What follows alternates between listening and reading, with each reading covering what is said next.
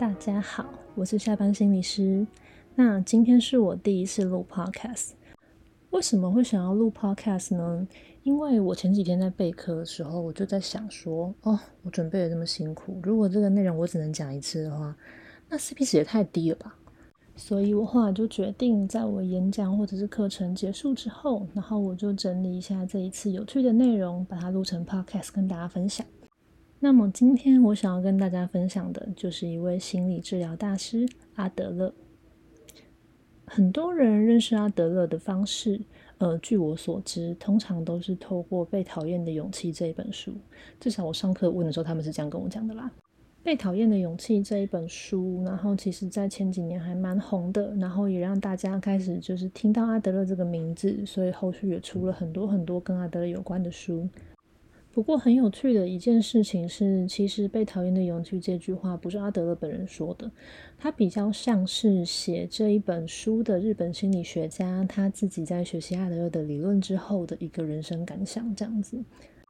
我去看了书籍的介绍，然后对于被讨厌的勇气这一句话是这样说的：他说，所谓的自由就是被别人讨厌，因此他的想法比较像是说，就是被讨厌的勇气是我们为了获得自由，为了能够真正的做自己，过自己想要过的生活而付出的代价。可是对阿德勒而言，到底勇气的意义真的就只是过自己想要过的生活吗？今天就想要跟大家来分享，到底对阿德勒来说，所谓的勇气是什么呢？在介绍阿德勒的勇气之前，那我希望大家可以先认识阿德勒是怎么样看待人的。其实阿德勒他的呃想法是非常非常丰富的，不过今天我就简单的选择了三个方向来跟大家分享。首先，第一个是阿德勒认为人的所有行为都是有目的，我们都是为了追求着什么而活。这个意思是什么呢？阿德勒想要说的是，我们不要以一个单一的行为就来判断说，哦，他做了这一件事，所以他是一个好人还是坏人。我们真正应该要想的是，在这一个人的主观世界里面，他到底经历了什么，遭遇了什么，以至于他选择用这样的方式，或者是他不得不用这样的方式来让自己生存下来。这就是阿德勒，就是他提到的，嗯，行为背后都是有目的的。我们看见行为，更重要的是了解背后这个人他到底想要的是什么，这是他的第一个角度。那第二个，对于阿德勒的理论很重要的东西叫做自卑感。在阿德勒的理论里面，自卑感它并不是一个负面的词，它的意思其实是每一个人在这个世界上。本来我们就不可能是完美的，我们一定有某些地方是我们自己觉得不够好，觉得有缺陷，甚至觉得是很匮乏的地方。不管是在自己身上，或是在我们成长的背景里头，而当这些经验它会让我们感觉到我自己不够好时，我们就会有这个自卑感的感受。拥有自卑感是身为人很正常的一件事情，而能够面对这个自卑感，依然去追求自己想要追求的东西，进一步克服它，这就是阿德勒认为人活在世界上很重要的一个追求与动力。那最后一个对他来说很重要的一个部分，就是阿德勒认为。人生命早期的经验以及我们成长的经历，它会影响我们怎么看待自己，以及影响我们怎么看待这个世界。因为阿德勒他其实是一个心理治疗理论的大师，所以接下来想要跟大家分享的就是，我们知道他怎么看待人之后，那他也一定提出了一些想法，是那什么样的情况之下人会出现问题呢？这个跟我们刚刚最后提到的早期经验形成的观点有关，因为他认为说，诶，当人形成个人的观点，是来自于过去一些比较匮乏、比较不适当的经验，而我们习惯用主观、绝对的角度来理解事实跟经验的时候，很容易就产生不适应的观点。那这个意思是什么呢？嗯，首先第一件事情是什么叫做主观跟绝对的角度？嗯，我这样说好了，说就是其实大家觉得人类是理性的嘛，可是可能比起一些有科学数据啊，或者是专家分析的资料，你可能还更相信你的亲友告诉你说，哦，他经历了什么，他买过什么东西不错，他之前生过病啊，然后他吃什么就好了。这其实是很合理的一件事情，因为有的时候所谓客观的统计啊，或者是数据，它是一个资料的整合。但是对人来说，发生在我身上，它就不是百分之几，它就是百分之百。所以它并不是一个错误的想法，只是当我们人从呃自己的经验，或者是重要他人的经验，然后去决定的事情就是这样的时候，它有时候会缺乏弹性，跟缺乏其实还有其他可能性的机会。而我们带着小时候形成的这些观点跟想法，长大的时候，很有可能我们就会开始不适应现在的生活。这就是阿德勒认为人可能会出问题的状况。举一个例子来说，就是阿德勒他其实是很在乎家庭的手足长序可能对一个人产生的影响。我不知道你们有没有听过家庭星座，他就是说，哎，老大的个性可能会是怎么样啊，老二的个性可能会是怎么样这样子。这其实就是阿德勒提出来的。那他并不是要去论断说你是第几个出生的，你的个性一定就会怎么样。他想做的事情是试着从，比方说从老大的眼中看这个家，老二的眼中看这个家，老幺的眼中看这个家，可能都会是完全不一样的样子。那刚刚说我举例来说嘛，那我自己是就是三个小孩里面最大的那个小孩。然后我跟我的第二个弟弟，我我们差了三岁。那三岁他大概就是一个孩子可以开始有比较清楚的记忆的时间。所以在我有清楚的记忆以来呢，我就有一个感觉是，哦，我是被取代的，我是被剥夺的。这个意思是什么呢？嗯，先来跟大家分析一下哦，就是对一个孩子来说，你们觉得家庭里面最重要的资源是什么？那有一些家庭可能是，比方说，哎，给小孩子的零用钱呐，然后给小孩子的一些就是物质的供给这样子。那在我家有一个很珍惜的资源呢，就是我妈下班之后的时间。因为对一个小孩来说，哦，因为嗯，我妈是一个职业妇女，所以白天的时间我看不到她。那我能够跟她互动的时间，就是在我妈下班之后。可是偏偏就是在我长大的经验里面。永远都有弟弟的存在。那一个年纪比我小、一个比我需要照顾的弟弟，他自然而然的，他就会分走很多很多我妈对我的注意力。那这个就是对我来说，我在早期我自己经验到的一个成长经验。那当这一件事情发生的时候，身为老大的孩子会怎么样呢？呃，在我自己以前在国小当老师的时候，我们很常遇到一种状况，就是家里如果有一个新的孩子出生了，前面的小孩不管他是老大老二，总之他可能是哥哥或姐姐，他有的时候就会出现一个状况，是他变得比较幼稚，变得比较退化。本来可以自己吃饭，突然就吵着要家人喂；本来可以自己上学，突然就要家人陪，好像他变回那个年纪更小、更需要照顾的孩子。那在嗯，我们从阿德勒的角度来看，这个孩子他可能就是在用这个退化，变得比较弱，变得比较需要别人照顾的方法，然后来获得他想要的资源，或者他想要的被关注、被照顾这一件事情。那我们假设这个孩子的策略真的成功了，好了，就是当他就是展现了我很需要被照顾，我什么都不会的时候，哇，他们家的大人就真的回来照顾他了。于是这个孩子就学到了一件事情：我不能够太有能力，我要呈现一个需要别人帮助我的状态，别人才会靠近我，别人才会喜欢我。也许在他还是个小孩的时候，这一件事情行得通。可是你们可以想象一下，有一天这个孩子会长大，他会念国中、念高中、念大学。如果他还是用一样的逻辑、一样的方式在面对他的生活的话，会出现什么样的状况呢？那我想，可能大家念就是念大学的时候都有遇过，就是同组组员很废，什么都不会做，什么都要你帮他的那种伸手牌。那我相信你们可能都不会太喜欢他。这可能就是那样的孩子长大之后会遭遇的。他认为被别人喜欢，被别人可以靠近他，与他连接的方式就是哦，我是需要别人照顾的。可是事实上，这一套在他长大之后就已经行不通了。这就是阿德勒所谓的“诶幼年”，然后我们获得生存、获得自己想要的东西的方式形成的逻辑，在长大之后，其实他可能反而是一个不适应的行为。但虽然它是一个不适应的行为，我也希望大家可以理解到，这或许是那个孩子在他的年纪，他能够想到最好的方式了。阿德勒说，就是，嗯，后来这些出问题的症状，这些不适应的想法跟行为，它都很有可能是我们在早期经验里面，当我们还是个孩子之后，我们用我们仅有的方法去努力生存下来的方式。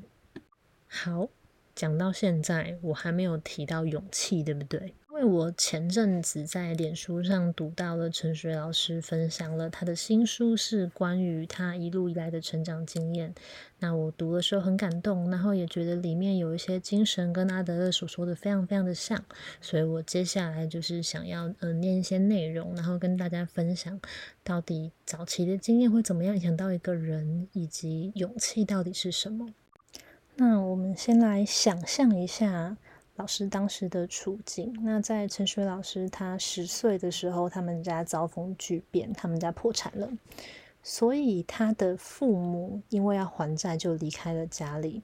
然后他是大姐，他必须要照顾弟弟妹妹。那首先他面临的第一个匮乏就是经济上、物质上的匮乏，不知道家里的钱什么时候会用完，不知道家里的食物什么时候会吃完。爸妈什么时候才会回来？这样的生活什么时候才会结束？他有一个伴随着他生活很大很大的、很具体、很现实的恐惧在那里。但是在他的成长经验里面，除了物质的匮乏以外，还有另外一个部分的煎熬，是在当时的社会眼光里面，其实他们家的事情，哎，学校老师知道。然后可能街上的大人们也知道，所以他从那时候就开始很敏感的感觉到，大人看他的眼光是带着瞧不起、带着鄙视，认为说：“哎，你们这些不正常的家庭出来的小孩一定会变坏，你不要来带坏我的孩子。”这样子，所以在这样的环境、这样的匮乏底下长大的小孩。像嗯，陈雪老师他就写了，他面对这样困境的方式是什么呢？他变成一个非常非常好强的孩子。这份好强是他在学校，他要成绩很好，他要表现的非常优秀，让所有人都无话可说，这样子才能够让那些瞧不起他的大人。知道说他不是因为家庭背景很特殊，他就是一个不好的孩子。他要让自己表现得很好，他才能够保护他的家人不被闲言闲语，不被欺负。那暂时听到这边，好像还算是一个偏励志的故事嘛，就是呃，为了不要被别人瞧不起，所以我要做得更好这样子。但是，嗯，我接下来再继续看下去，陈陈水老师描述他的长大之后的经验，他提到了一件事情是，其实他的性格放在爱情里面，然后变成了一个对他来说很困扰、很困扰的习惯。因为这个童年经验，他其实留下了一个阴影，是他没有办法相信自己是可以无条件的被爱，因为他被别人肯定、被别人接受的方式就是他必须很优秀，他必须做到最好的，所以他就有一个想法、一个逻辑是，他必须努力到让别人无话可说，他才有办法跟别人一样得到公平的对待，否则他就会失去做一个人的尊严。那这一件事情在爱情关系里面对他的影响是什么？嗯，我们可以想象，爱情就是这样。可能一开始刚在一起的时候，大家可能浓情蜜意，还在蜜月期，看对方怎么样都是好的。可是日子久了，相处越来越久，总是会有让别人不满意的地方。所以今天他是一个觉得我一定要做到最好，让别人无话可说，我才可以被爱的人。当他在关系里面，他就很自然的会开始担心，我们相处的越久，当我那些没办法做的那么好的地方跑出来，我的一些坏习惯，我的一些嗯小缺陷露出来的时候，就像是这个关系有裂痕一样。而一旦我身边的人注意到了这个裂痕，注意到我不够好的地方，他发现我不是完美的，他可能就会离开我。而被别人放弃、被别人抛弃，它是一个很大很大的恐惧。所以这样的人，就是像陈水老师一样，他可能就会养成另外一个习惯是。为了我不想要经历被放弃、被抛弃，所以我要比你先走。一旦我注意到这个关系有一点点不对劲，你好像已经看到我不好的地方，我就要比你先离开。我不要给你任何的机会，可是这一个机会，它其实不仅是哎，你可能会离开我、放弃我的机会，它同时也是放弃了我们一起继续努力、一起面对这个关系、好好走下去的机会。我们在这里停下来想一下，你觉得一个这么害怕关系会断裂、这么害怕会被抛弃、会被放弃的人，他心里真正想要的是什么呢？他真正想要的，难道不就是好好的被爱，好好的爱人，好好的维持住一段亲密且重要的关系吗？可是他目前采取的方法，虽然让他不需要经历被别人抛弃的痛苦，可是他也永远没有办法用这个方式得到他想要的被爱。这就是一个人面对他从小匮乏的经验产生的自卑感：我不够好。不够好的人是不值得被爱的。他没有办法面对这一个自卑感，所以他选择转身离去。我不要面对这个痛苦。所谓的勇气到底是什么？所谓的勇气是，我知道被放弃，我知道被嗯抛弃是一件很令人害怕、很痛苦的事情。但是我同时也知道，如果我想要获得。真正一段坚固的关系，一段经得起考验的关系，那我就必须留下来，我就必须面对它。接下来想要跟大家分享陈轩老师他自己写的，那我用念的方式，然后来跟大家分享这样子。我花了好久的时间才弄懂，我是在害怕，我怕他觉得我不好，就会不爱我。可是真正让人讨厌的，不是做不好。而是因为被批评而发怒，因为感觉到恐惧就攻击的那些话语。但甚至就连我变成那样，阿造也没有离开我。原来真正的爱之中，也可以包含一点点讨厌，也可以包含某一些觉得不甚可爱的地方。我从来不知道，我没有体会过，我根本不需要讨，不需要辩论，我只需要好好爱他。好好耐心听他说什么，接受那一份看似批评，但其实只是家人间的叮咛，理解那份善意就好。后来我已经很少会归咎于我的童年，因为我已经长得比成人还要老了。可是我深深知道，一个没有在小时候好好被爱过的人，他要花费多少时间学习去相信，人应该被爱，应该被善待，可以被珍惜。不是每个人都会遗弃你、辜负你，爱没有那么脆弱。我不知道大家就是听我讲的感觉怎么样，但我自己在呃准备课程的时候，然后我看了很多陈水老师的童年经验跟刚刚那一段话的分享，我自己是很感动的。就是可能我们一般人，我们有过几段不好的感情经历，我们在面对这样的事情的时候，我们可能都会自然而然的觉得很害怕，怕这次又会有一样的事情。更不要说是好像整个成长经验都非常非常孤独，非常非常的有压力的长大的一个孩子。然后，嗯，刚刚提到阿德的勇气嘛，一开始说是嗯被讨厌的勇气。但我今天就讲了一整集，想要跟大家分享的就是，我觉得这一份勇气是来自于有一天你真的发现你有你非常非常想要的东西。那当你想要得到它，你想要真正靠近它，你必须要面对一个很大的害怕、很大的恐惧时，你愿意让自己不要转身逃走，你愿意让自己去面对他，去试试看能不能有一个不一样。为什么这样说？是因为没有人可以跟你保证，你面对他之后，你一定有好的结果。可是。有一些真正抵达你想要的东西，比方说被爱，比方说有一段好的关系的道路，它就势必要经历一些面对的过程，包含你没有办法去逃开那一个呃面对人与人之间的磨合，可能会有不开心的这一件事情，就直接跳到哦，我有一段很经得起考验的关系，这是不可能的事情。但是能够让自己带着恐惧，却依然选择留下来，却依然选择去面对，那我觉得这就是一份很珍贵的勇气。那今天的最后，还是想要分享一段陈水老师写的话，我个人非常非常喜欢。你可以看见一个人如何因为不幸的童年受苦，然而这个人还是有机会不自弃、不自毁，有机会转化他的伤痛，成为人生的厚度。而且经历了那些伤，人还是可以找到自己的出路，可以走出黑暗，成为自己，穿过那些黑暗，还是有可能幸福。好，那今天就讲到这边，嗯，不知道会不会有下次，大家再见。